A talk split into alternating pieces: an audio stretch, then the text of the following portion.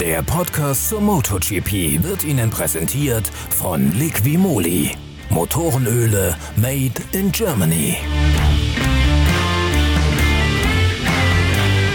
Na, da steht ja einiges zu erwarten am heutigen Sonntag beim zweiten Aufgalopp der MotoGP und der Moto2 Weltmeisterschaft in Misano auf der Rennstrecke, die im Angedenken an Marco Simoncelli benannt ist. Die Teams sind dort geblieben, an der Adria-Küste in der Nähe von Rimini. Es gab einen Testtag am Dienstag, es gab natürlich das freie Training am Freitag mit dem Resultat, dass, so sind sich alle einig, das gesamte Feld, alle Motorräder, alle Maschinen so gut vorbereitet, so perfekt ausgetestet und abgestimmt sind wie überhaupt noch nie. Wir melden uns mit Wheelie, dem neuen Podcast zur MotoGP, der Zeitschrift Pitwalk, zu einem etwas ungewohnten Zeitpunkt am Sonntagmorgen. Warum? Ganz einfach, weil Pitwalk nicht nur Motorradsport, sondern vor allen Dingen Automobilsport im Angebot hat. Und da toben gerade die 24 Stunden von Le Mans. Das heißt, wir haben uns die Zeit ein bisschen einteilen müssen vor lauter Podcast-Produziererei. Und wir wollten natürlich auch warten, ob sich das Bild tatsächlich so entwickelt in Misano, wie das vor dem großen Preis der Emilia Romana eigentlich abzusehen war. Mittlerweile stellt sich heraus, es wird alles noch viel dramatischer, denn die Fahrer aus der MotoGP, aus der ersten Liga, sagen, sie erwarten das mit Abstand härteste und am engsten umkämpfte Rennen, das diese Weltmeisterschaft jemals gesehen hat. Warum? Ganz einfach, weil weniger als eine halbe Sekunde die ersten zehn in der Qualifikation trennen. Alle Zeiten sind deutlich schneller als der Rundenrekord, den Jorge Lorenzo im Jahre 2018 erzielt hat. Der stand am vergangenen Wochenende noch unangefochten in der ewigen Statistik der Rennstrecke von Misano. Jetzt allerdings ist er gepurzelt, weil die Fahrer und die Techniker die Maschinen so weit aussortiert haben, dass sie um unglaublich viel schneller geworden sind. Wie eng, das zeigt das Schicksal von Jack Miller, der nur 15 Minuten, nachdem er noch vor dem Aus gestanden hat, es geschafft hat, sich doch noch zu qualifizieren, und zwar für die erste Startreihe. Dabei sah es zunächst einmal noch so aus, als ob er im freien Training in der vierten Sitzung den Einzug sogar verpassen würde ins erste Qualifying. Paul Espargo startet aus der vierten Startposition und der sagt, der KTM-Fahrer, er erwarte das 27 Runden lange Rennen sei eine Vollgasschlacht sondergleichen. Alle würden fahren und reiten wie auf der Rasierklinge. Wahrscheinlich könnte man das extrem hohe Tempo aus der Qualifikation und den freien Trainings nicht mitnehmen. Das sei aber auch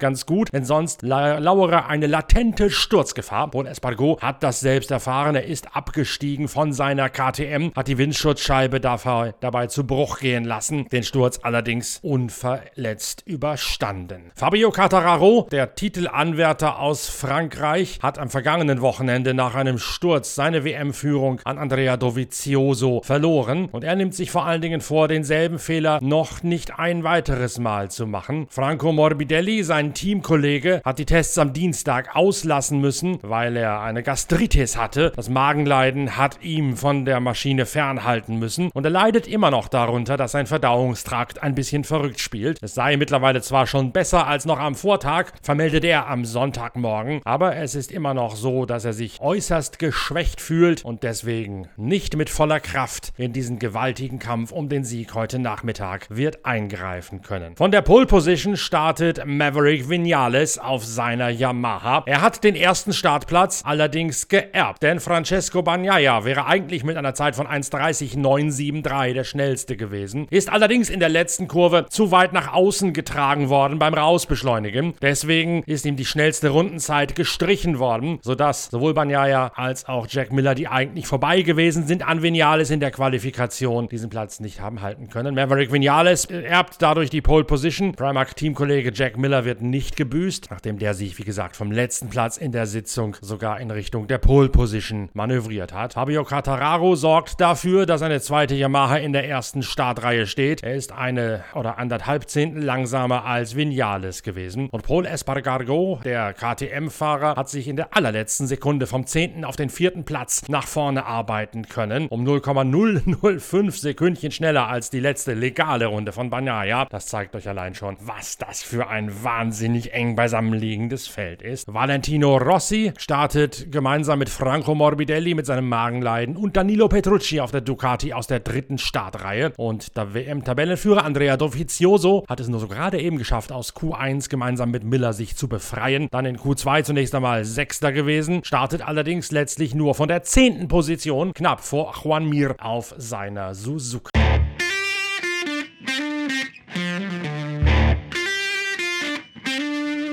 Und was sich in der MotoGP fortgesetzt hat, hat sich auch in der Moto2 angedeutet. Sowohl Marcel Schröter als auch Tom Lüthi vom Team Liquimolli Intact GP haben natürlich schon vorher gewusst, dass das ein ganz heißer Ritt werden wird. Marcel Schröter etwa sagt: Ja, auf jeden Fall bin ich top motiviert. Den Fehler, das Ergebnis, den Sturz dieses Wochenende wieder auszubügeln. Äh, wir haben gesehen, dass wir eigentlich so niemanden, sowieso niemanden verstecken müssten war das ganze Wochenende eigentlich recht flott. Ähm, ich bin gespannt, wie der neue, ich mitbekommen habe, haben wir eine, den 1er Hinterreifen dieses Wochenende, das heißt nochmal eine Nummer weicher. Ich hoffe, dass ich da auch damit klarkomme von Anfang an, dass wir es noch einstellen können. Und ja, bin top motiviert, will unbedingt dem Team alles zurückgeben und äh, es für mich selbst, uns alle und zeigen, dass wir da vorne hin können. So schade wie der Sturz ist, aber ja, es geht weiter, das Rennen. Ich bin fleißig am Vorbereiten und ja, freue mich aufs Wochenende. Bis bald, ciao. Am Freitag ist Schröter noch drittschnellster gewesen und auch im letzten Training am Samstagmorgen noch fünfter mit gerade mal 13 Rückstand auf die Spitze. Dann erlebte er ein durchwachsenes Qualifying. Die Rundenzeit von 1.36.033 reicht am Ende nur für den 11. Platz in Reihe 4. Allerdings ist auch dort das Feld so eng beisammen, dass auf dem Misano World Circuit auch für Schröter noch alle Türen offen stehen. Und mit welchen Erwartungen ist Tom Lüthi an die Adriaküste zurückgekehrt? Wie wir schon kurz darüber gesprochen haben oder wie ich eigentlich auch nach dem Rennen gesagt habe, es ist sicher gut, dass wir jetzt zweimal auf der gleichen Strecke sind. Wir konnten uns wieder eigentlich über das Wochenende verbessern, sind näher rangekommen an die Spitze, konnten ein solides Rennergebnis abliefern mit dem sechsten Platz und darauf jetzt weiter aufbauen. Ähm, sieht auch so aus, dass die Bedingungen gleich sind, ziemlich gleich. Das ist, glaube ich, auch nur ein Vorteil, dass wir einfach weiter arbeiten können. Ich an meinem Gefühl arbeite, dass, es, dass die Rundenzeiten schneller werden. Also wir werden da noch äh, jetzt in den nächsten Tagen einen guten Plan ausarbeiten und dann bin ich wiederum voll motiviert, einen weiteren Schritt nach vorne zu machen. Das Wochenende entpuppt sich dann erneut als Berg- und Talfahrt. Nach einem starken Freitag verbessert sich der Schweizer auch am Samstag, doch die Konkurrenz legt noch einen deutlichen Zahn mehr zu. Mit Platz 13 im dritten freien Training sichert Lüthi sich die Teilnahme im Q2 Qualifying, doch in der 15-minütigen Session schafft er es mit dem zweiten Anlauf keine Steigerung mehr. Der WM-Zehnte muss deswegen heute Mittag von Startplatz 16 aus in der sechsten Reihe loslegen.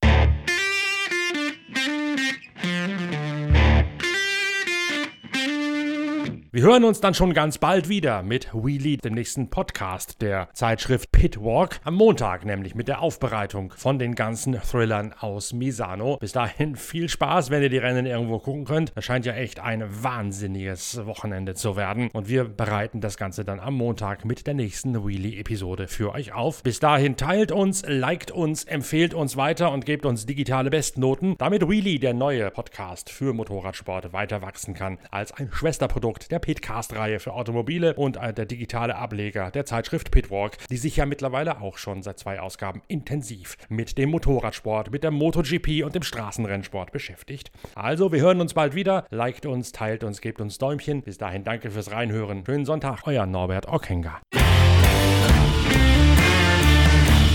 Der Podcast zur MotoGP wurde Ihnen präsentiert von Liqui Moly. Motorenöle made in Germany.